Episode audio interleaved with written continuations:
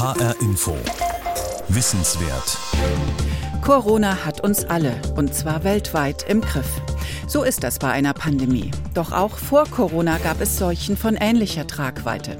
Fünf dieser sich ausbreitenden Krankheiten nehmen mein Kollege Thorsten Schweinhardt und ich jetzt in einem 25-minütigen Crashkurs in den Blick. Mit interessanten Parallelen und nachdenklich stimmenden Beobachtungen aus der Geschichte. Fünf Seuchen und wie sie Gesellschaften veränderten. Mein Name ist Heike Liesmann. Die Grippe, BSE, Ebola, AIDS und die Pest. Ist es unser Umgang mit Tieren? Eine Frage der Hygiene oder der Quarantäne? Wie ging man mit Infektionskrankheiten politisch um? Und was bedeuteten diese sogenannten Geißeln der Menschheit für die Wissenschaft? Haben wir in der Konsequenz daraus lernen können?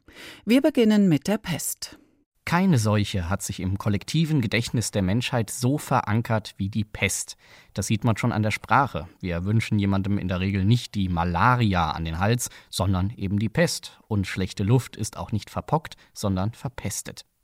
Dass die Pest quasi zur ikonischen Seuche wurde, hängt vor allem zusammen mit der größten Pestpandemie, die Europa jemals erlebt hat.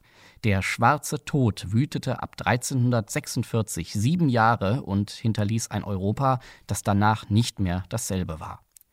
Das 14. Jahrhundert war eine spannungs- und konfliktreiche Zeit. Zwischen Frankreich und England tobte der Hundertjährige Krieg, die ersten Feuerwaffen wurden entwickelt und Italien, das Land der Kaufleute, erlebte gerade eine Wirtschaftskrise. Mitten in diese Welt brach eine ganz neue Krankheit ein. Ausgelöst wurde sie durch den Pestbacillus Yersinia pestis, der durch Ratten und auch Menschenflöhe übertragen werden konnte.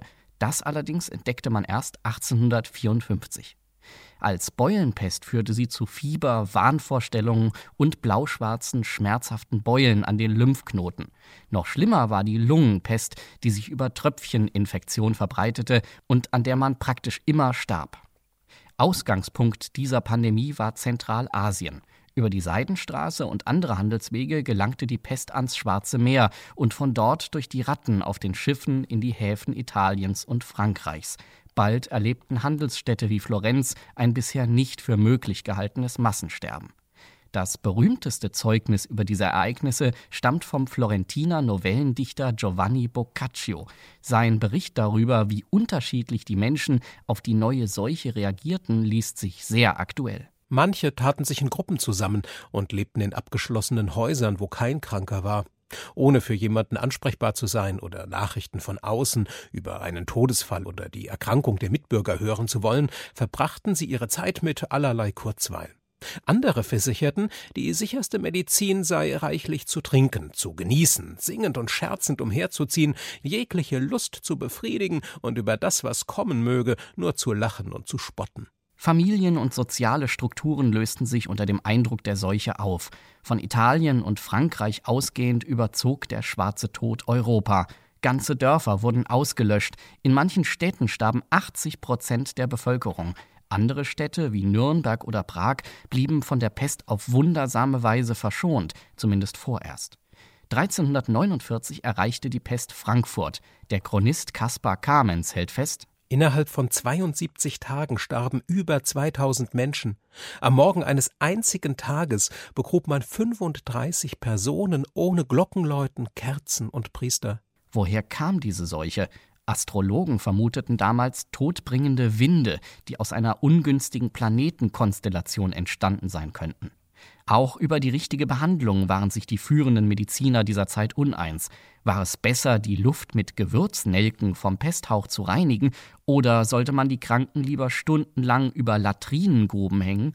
All das und noch viel mehr empfahlen Ärzte und demonstrierten damit ihre Ratlosigkeit. Der Leibarzt des böhmischen Königs empfahl sogar, nicht einmal an die Pest zu denken, denn schon der Gedanke könne ansteckend wirken.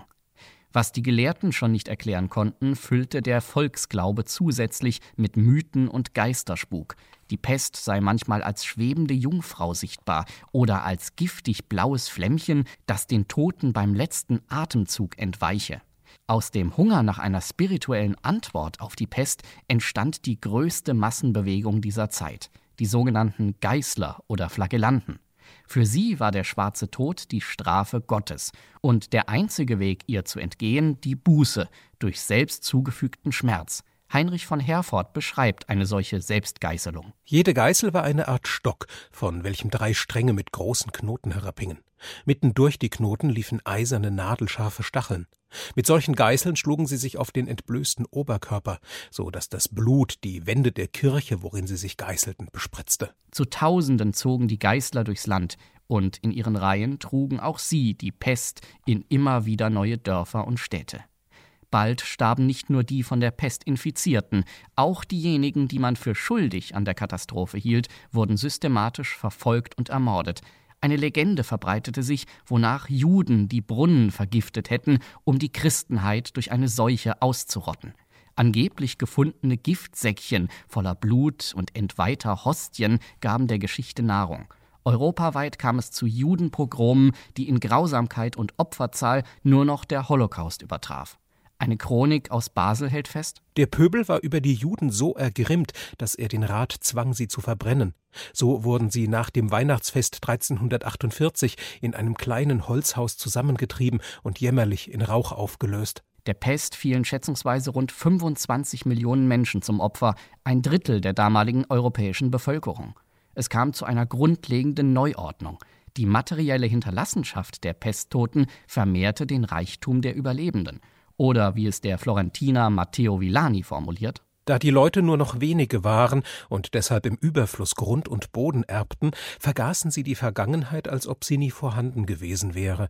Das niedrige Volk wollte nicht mehr in den alten Berufen arbeiten, da Männer und Frauen vom Überfluss überwältigt wurden. Die Unterschicht war von der Pest am stärksten getroffen worden, mit überdurchschnittlich vielen Toten. In der Folge erstarkte der Mittelstand, vor allem die Handwerkszünfte.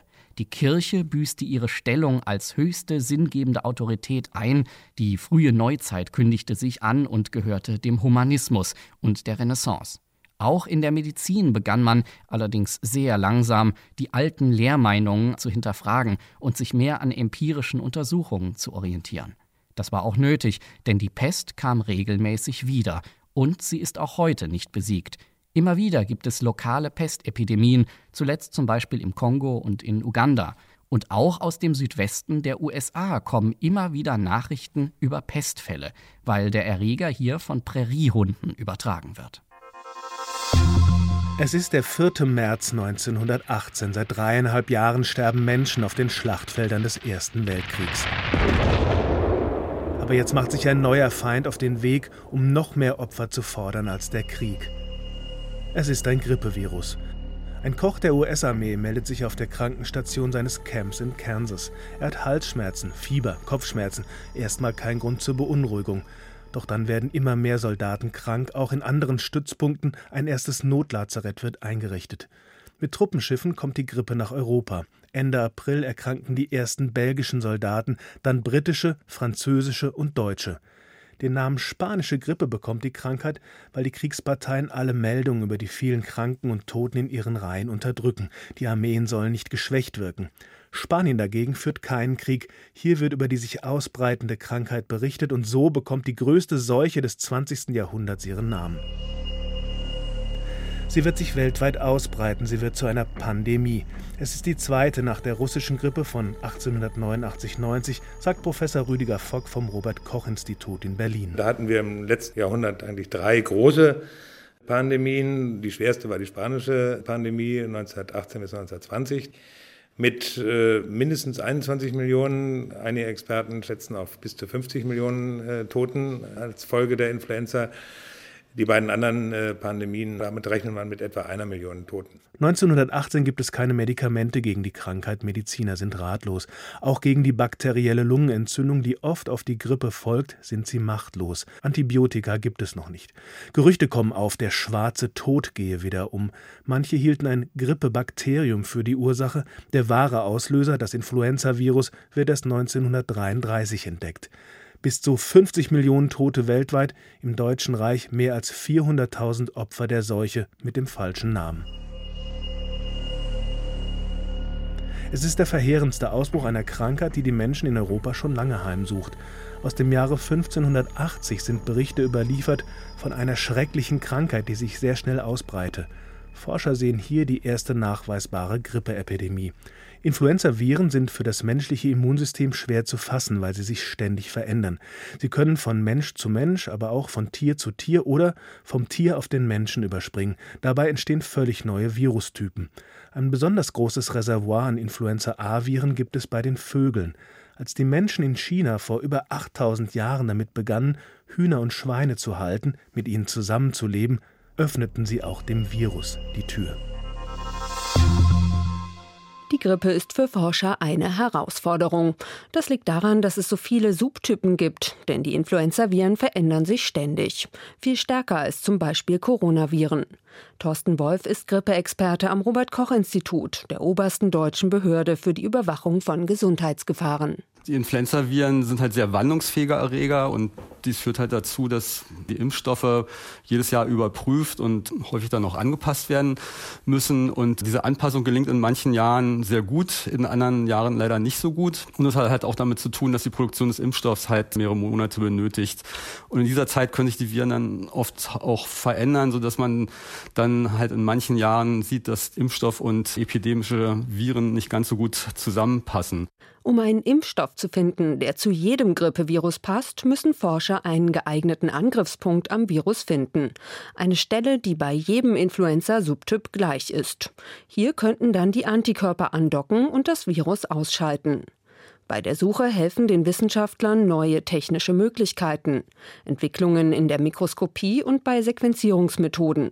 So können die Forscher genetische Baupläne von Krankheitserregern und Abwehrzellen entschlüsseln. Der US-Mikrobiologe Barney Graham forscht seit vielen Jahren an einer universellen Lösung gegen die Grippe. Wie wir jetzt Grippeimpfstoffe entwickeln, sieht ganz anders aus als die herkömmliche Methode. Wir schauen uns die Struktur auf der Ebene einzelner Atome an. Sagt Graham, der in den USA an den National Institutes of Health an einer Universal-Grippeimpfung arbeitet, die möglichst gegen alle Varianten hilft. Graham setzt dabei auf eine geniale Idee. Er hat einen unveränderlichen Teil des Grippevirus gefunden. Das sind die Stiele des sogenannten Hämagglutinins, eines Proteins auf der Virusoberfläche. Erste Studien mit Menschen haben begonnen. Aber es gibt noch einige Herausforderungen. Bei Älteren könnte die universelle Grippeimpfung vielleicht gar nicht wirken. Die erste Grippeinfektion oder Impfung formt unser Immunrepertoire für den Rest unseres Lebens. Tom Francis hat dieses Konzept 1945 erstmals beschrieben.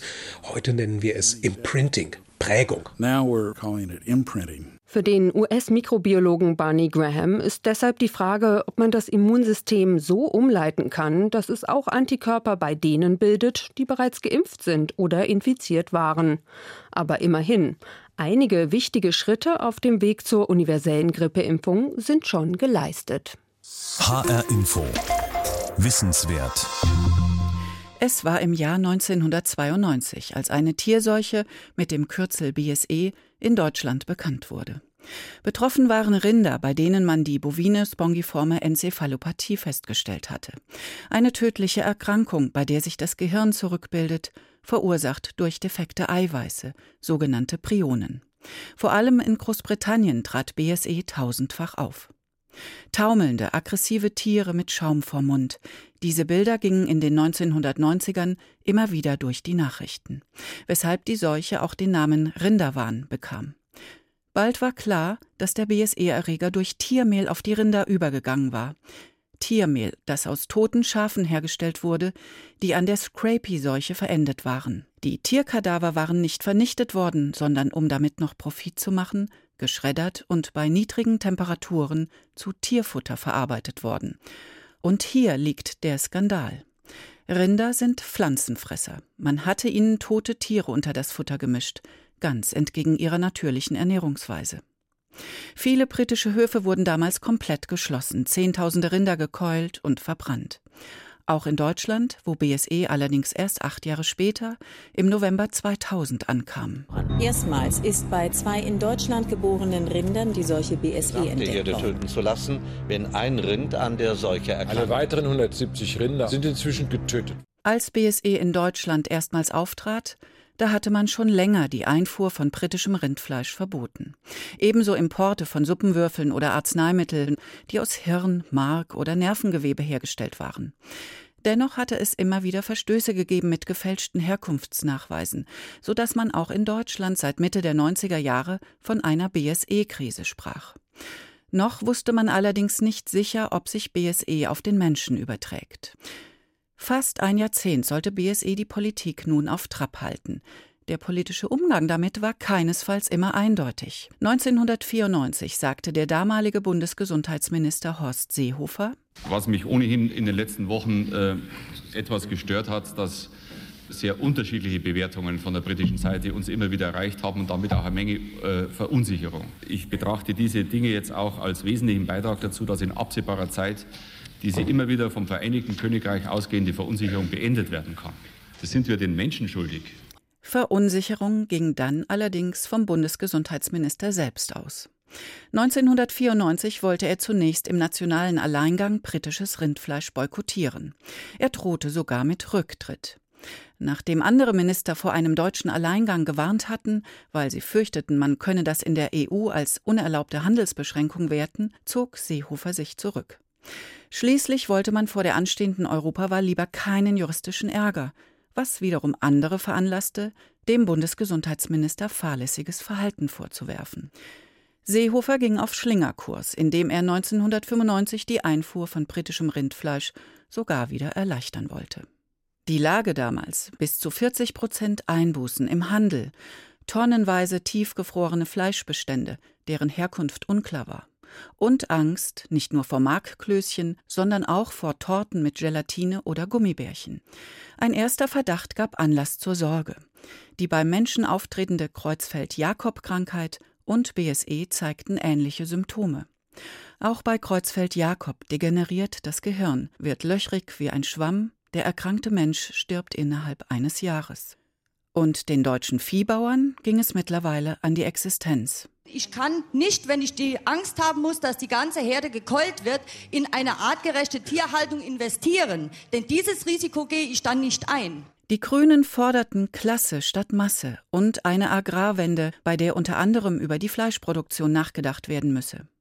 Mit Renate Kühnast leitete seit 2001 erstmals eine Grüne das Ministerium für Verbraucherschutz und Landwirtschaft. Ich verspreche niemandem, ich verspreche niemandem, dass dieses Tal ein kurzes ist und sein wird. Das wissen Sie selber auch genau. Ihnen ist auch nicht geholfen, wenn ich Ihnen morgen eine Million oder Milliarden Ausschüttung mache. Dann haben wir in einem Monat das gleiche Problem. Seit den 90ern lief die BSE-Forschung auf Hochtouren. Vor allem die Frage nach der Übertragbarkeit auf den Menschen stellte die größte Herausforderung dar. Was wir wissen, ist, dass es ungefähr zehn Jahre nach den ersten BSE-Fällen die ersten Fälle in einer neuen Form von Kreuzfeld-Jakob beim Menschen gegeben hat, die unter Mikroskop charakteristisch aussieht und von der herkömmlichen Form zu unterscheiden ist. Und für diese sogenannte neue Variante wissen wir inzwischen quasi sicher, dass sie durch BSE bedingt ist. Wenn man zum Beispiel in Tierversuchen BSE auf Affen überträgt, dann sieht das so aus. Wenn man den Erregerstamm biochemisch untersucht, dann entspricht sich das. Und diese Fälle haben dann 95, 96 die ersten Fälle diagnostiziert zugenommen und in dem Moment war natürlich die große Sorge, dass es Tausende oder Zehntausende werden. Es ist dann bei ungefähr 200 Fällen geblieben, sagte Professor Armin Giese vom Zentrum für Neuropathologie und Prionforschung der Uni München. Ohne den wissenschaftlichen Beweis abzuwarten, hatten die Behörden damals rasch gehandelt. Fütterung von Tiermehl verboten und wo BSE auftrat, Tausende von Rindern getötet. Auch wenn heute einzelne BSE-Fälle bei Rindern noch vorkommen, gilt eine Übertragung als ausgeschlossen. Mit Schnelltests prüft man flächendeckend. In Deutschland gab es zuletzt im Jahr 2014 zwei bestätigte Fälle. Zum Vergleich 2001 waren es noch 125. In der EU müssen seit 2001 Hirn, Rückenmark und Milz von älteren Tieren bereits bei der Schlachtung entsorgt werden. Bis heute darf niemand, der in den 90er Jahren länger als sechs Monate in Großbritannien gelebt hat, Blut spenden.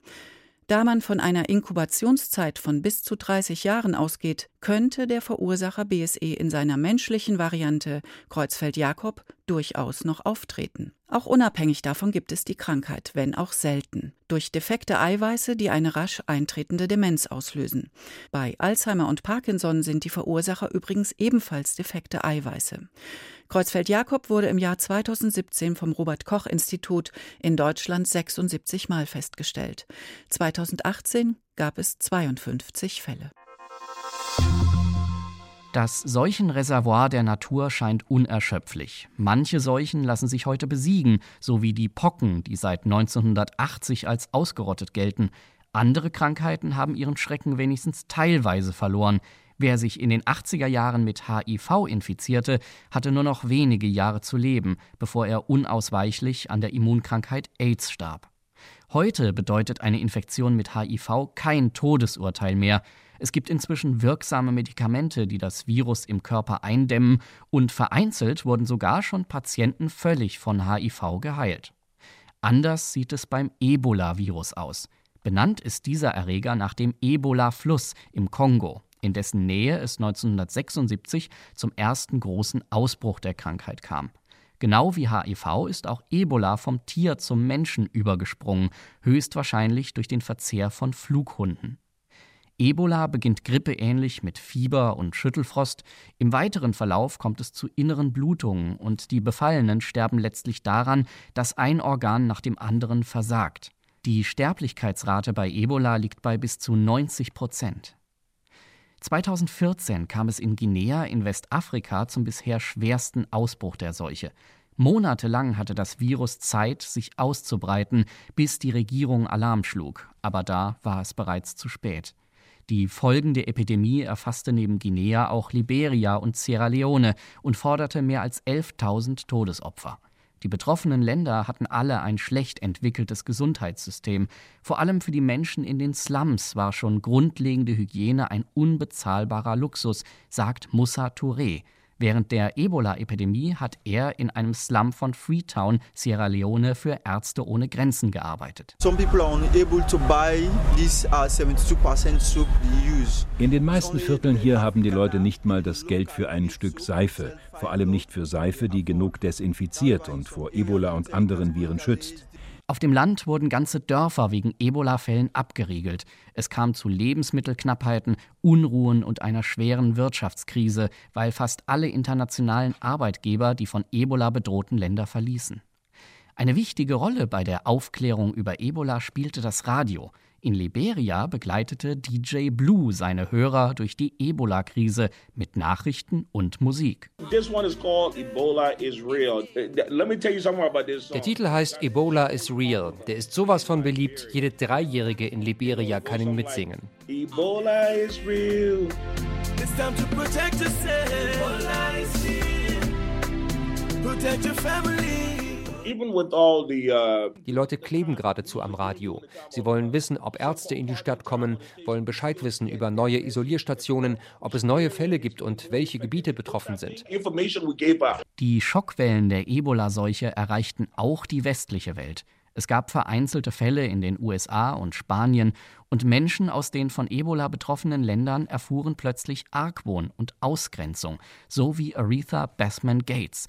Die Liberianerin lebt seit 30 Jahren in New York, doch auf einmal galt sie als Gefahr. Sie erzählt, wie sie ein Geschäft betrat und der Besitzer ihr sagte: Raus hier, du Ebola. Oh,